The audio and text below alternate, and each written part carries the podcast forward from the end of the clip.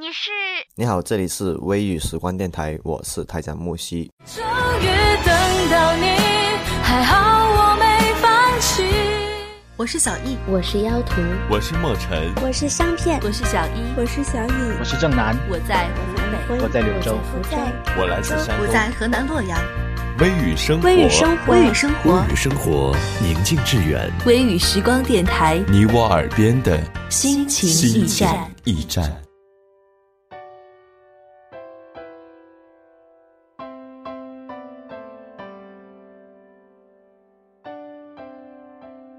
微雨时光电台，晚安 FM，每晚十点与你相约。我是主播小一。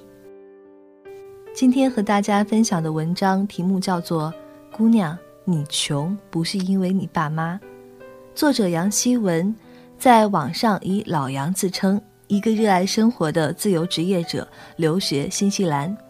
那么他的这篇文章呢，我也是在无意中发现的，因为很喜欢，所以分享给各位听众朋友们。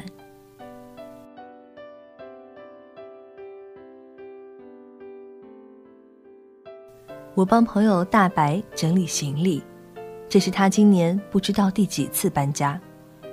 为了省下一笔昂贵的住宿费，大白从一个自带浴室和卫生间的房间搬去一个远郊的偏僻的老房子里。他把所有行囊塞进那辆掉漆的二手本田车，大包小包紧紧地贴在车窗上，油门一踩，锅碗瓢盆叮当作响。那是他全部资产奏出的交响乐，仿佛正唱出一场悲壮的迁徙。大白搬去的新家，整个房间只装得下一张单人床，简陋的铁皮床架抵着发黄的墙壁，天花板的角落里藏着斑斑霉点，脚底那层被踏到薄薄的旧地毯散发出长年累月的咖喱味。我环顾着整间房子廉价又陈旧的摆设，余光碰撞着五十几岁的女房东，那个干瘪瘦小的印度女人，像是一只失掉水分的果子，有着枯柴般的手臂和鹰一般的眼睛，在一栋年久失修的房子里神出鬼没。这大概是新西兰最冷的一个冬天。窗外的杂草也蒙上一层霜色，破旧的木屋子在狂风中吱吱作响。我担忧地问大白：“这地方看起来那么冷，你确定要住下来？”大白没空抬头看我，麻利的在铁架床上垫上几层褥子，顺手往窗边摆一株多肉，嘟囔着说：“这就好了，看起来暖和多了。”那株多肉姿态茂盛的生长着，还真有点儿春天的味道。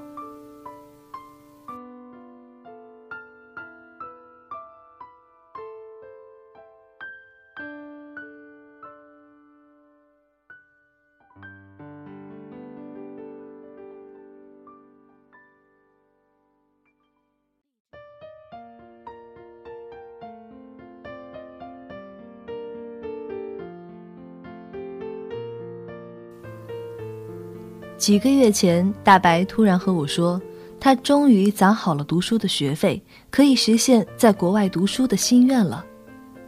这个九零后的姑娘，一年前拿着打工度假签证，一个人漂洋过海来到南半球。她在暴晒的天气里摘过樱桃，也在零度的冷藏室里包装过奇异果，在日本料理店伊拉夏姨妈伞的招待过顾客。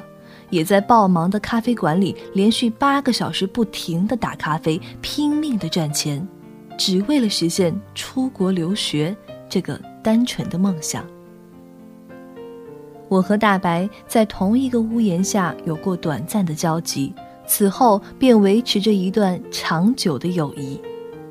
他是我见过的最坦诚而最努力的一个人，性格刚烈、乐观、上进。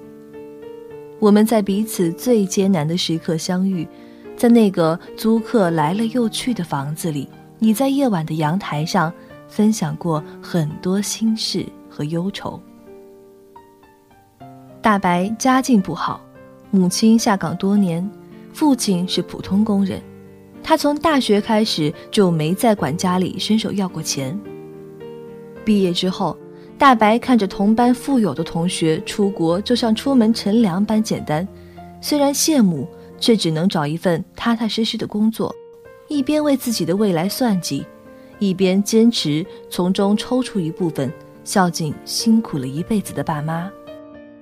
他兢兢业业地把一份工作做了三年，才攒出一个出国看看的机会。大白办好签证，往大衣口袋里塞了二百块纽币，只带了一张单程的机票。他调侃自己：“梦想没有回头路。”出国的日子是辛苦的，大白一个人单枪匹马，最苦的时候住仓库，吃老干妈配白米饭。常常要无间断的工作十几个小时。可是，再难的日子都还不忘给爸妈的账户里打钱，从未听到过他对命运的抱怨。用他的话说：“既然家境不好，那就要努力，要家境好起来呀。”他的姿态坦荡诚恳，完全不像我身边另一群姑娘。看见同龄的女孩子背着名贵的包包，擦着名牌的香水，可以随意进出昂贵的餐厅，就用那虚荣又懒惰的声音抱怨着：“哎，瞧瞧人家爸妈，我怎么就没有人家含着金勺的命？”大概是因为贫穷又努力的缘故，我和大白的友谊特别深刻。对彼此来说都是励志的存在。我心领神会，他为了省三块钱公交车费而走路一个半钟头的时刻，他也完全懂得我从打工的餐馆把员工餐装得满满的，只为了把晚饭钱攒进微薄的账户里。他知道我热爱写字，不要脸的相信未来的自己成为一个大作家。而我也总是看到他数钱的背影，那些钞票干干净净，一张接着一张，让人相信总有一天，他们可以扑向一个女孩光明美好的未来。那一年，我们是那么的贫穷，他穷到牛仔裤的破洞越来越大，也不肯换条新的。我穷到交过学费，银行卡里只剩下两块多纽币，可是我们却依旧相信，这生活一定有好的东西，慢慢慢慢的在到来。偶尔有富裕又虚荣的姑娘，带着嘲讽的语气问大白：“，你这么拼，怎么也不给自己买几件像样的衣服呀？”也有猥琐的有钱男人想用金钱换取他十年的努力，趁机想去摸他的大腿，可是大白始终把头扬得高高的，把所有的嘲讽和诱惑通通的挡在自己的生活外。这么好的青春，让人忍不住想好好努力呀。有人说，好姑娘应该是一株朝阳的向日葵，我想了想。似乎不是所有好姑娘都有机会做一株向日葵。如果你不能，那就做一个像大白一样的姑娘吧，做一个永久的太阳，制造属于自己的光束。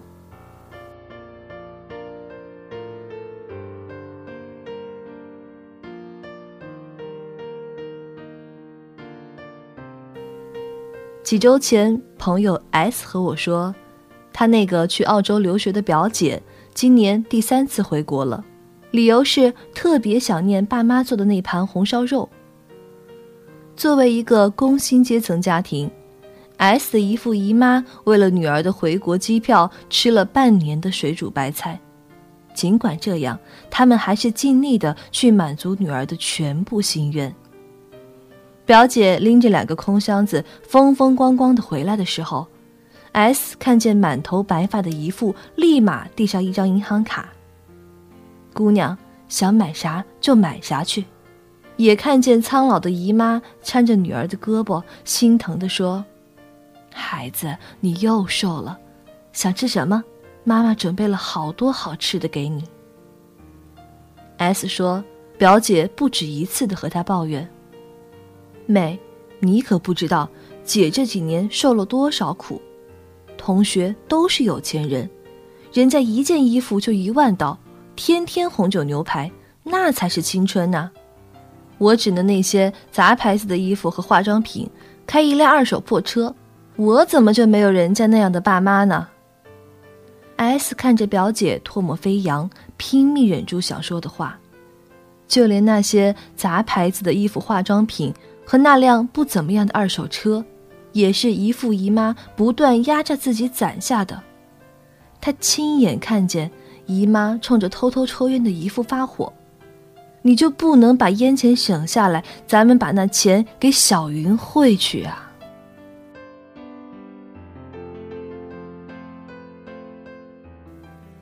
我为了攒学费，在小餐馆里端盘子的时候，认识了一个十八岁出国留学的小女生，爸妈为她安排在一户洋人家庭住宿，每周奉上厚厚的银两，洋人家庭对她非常友好。每日为她提供晚餐和零食，他却不愿意融入他们的生活，常常拒绝这样的晚餐，在外面的餐馆狂妄的消费。他看着我为打工和读书整日忙碌，不止一次的问我：“你那么好的年纪，应该出去逛街旅行的呀，你爸妈都不给你钱的吗？”我无言。他说这话的时候，我已经二十二岁，早已不是依赖父母的年龄。连我邻居那十八岁的大女儿都在用整个暑假打工，每周准时为父母送上补贴。我的内心酸楚。如今有多少中国年轻人已经习惯用父母的金钱为自己的生活和梦想买单？当我说起我邻居的大女儿格雷斯新买了一辆深绿色的二手本田车时，这个十八岁的小女生扁着嘴：“切，那是什么破车呀？我让我爸给我买辆新车，要欧洲牌子的。”他说这话的时候，并不知道那个金发碧眼的小姑娘花了整个暑假在酒吧里端盘子，脑袋扬得再高，那也是她应得的阔气。这才是年轻人应有的样子啊！几天前，朋友发了一段视频，题目是“少女当街殴打母亲，女儿要钱，妈妈不给就打”。我看着那个年轻的女孩子和她的同学，把那个可怜的母亲踢倒在地上，不停的辱骂和殴打她，止不住的流了眼泪。我们的年轻人都怎么了？我听过的一句话就可以让人哭出来的段子是这样的：一天赚八十块钱的爸爸给女儿买了一个 iPhone 六加，六十四 G，七千多。爸爸从头到尾没有笑过。有人感慨着：今天有多少做子女的，既要美国式的自由，又要中国式的宠爱，却没有美国孩子的自立，又失去了中国传统的孝道。索取的太过随意，甚至理直气壮。人生可以追求，但切莫攀比。你虚荣可以，但一定要靠自己。我那在北京生活了两年的朋友，有一天忽然对我说：“喂，你现在在国外能自给自足吗？”我说：“可以呀。”他惊讶了一下。又继续说：“哦，我在北京和人合租，房租还两千五呢，每个月爸妈还要补贴我两千块，我才能活下去。”他顿了一下，又说：“哎，你还记得那个谁吗？他爸妈在北京给他买了一套房，又安排了一份朝九晚五的工作，真是嫉妒死了呀！”我看了他的朋友圈，今天去喝星巴克。明天去看最新电影，后天去日料店吃到整桌铺满。我想起几年前他拖着行李箱说要去北京好好奋斗，不禁感慨：如今有多少年轻人打着北漂的幌子，却糟蹋着父母的血汗钱，竟还抱怨着为什么自己不能过上衣食无忧的好日子。我看着他的朋友圈，心酸。爸妈再穷，也已经把最好的东西都给了你。二十几岁的我们，已经需要开始学会承担，而不是一味的索取。当我们在责怪可怜的爸妈的时候，是不是应该扪心问问自己：你穷，是不是因为自己一直都不够努力，而不是因为别的什么原因？姑娘啊，我知道这生活一定有它不公平的地方。当你看到那个二十几岁的朋友突然开上一部崭新的车子，而你只能在加班后的夜色里独自等公交，再在破旧的出租房里入眠，请相信我完全能够理解这是一种多么难过的落差。我从很多这样的艰难的时刻走来，也亲自看着生活一点点的变好。你也许会感慨人的命运是何等的不同，也许会不知前路茫茫是否可以通向光明。可是姑娘，我告诉你，你才二十几岁，那么年轻，青春给了你天不怕地不怕的勇气，就是要你去努力，要你去坚信。一穷二白有什么关系？穿廉价的衣服又怎么了？开一部烂车又如何？租不起好房间，吃不起像样的晚餐，又能怎样？你不需要因为自己如今的艰难和别人的嘲讽而介意，因为总有一天你会依靠自己成全你全部的梦想。很多年前，我因为这样的一句话而泪流满面。你赚钱的速度要赶得上父母老去的速度。但愿我们这一代的年轻人，还有人愿意相信这句话。好了，以上就是今天全部的节目了，希望你能够喜欢今天的分享。微雨时光电台晚安 FM，每晚十点与你相约。打开微信，搜索公众号“微雨时光”，添加关注。我是主播小一，晚安。就在那里，曾是你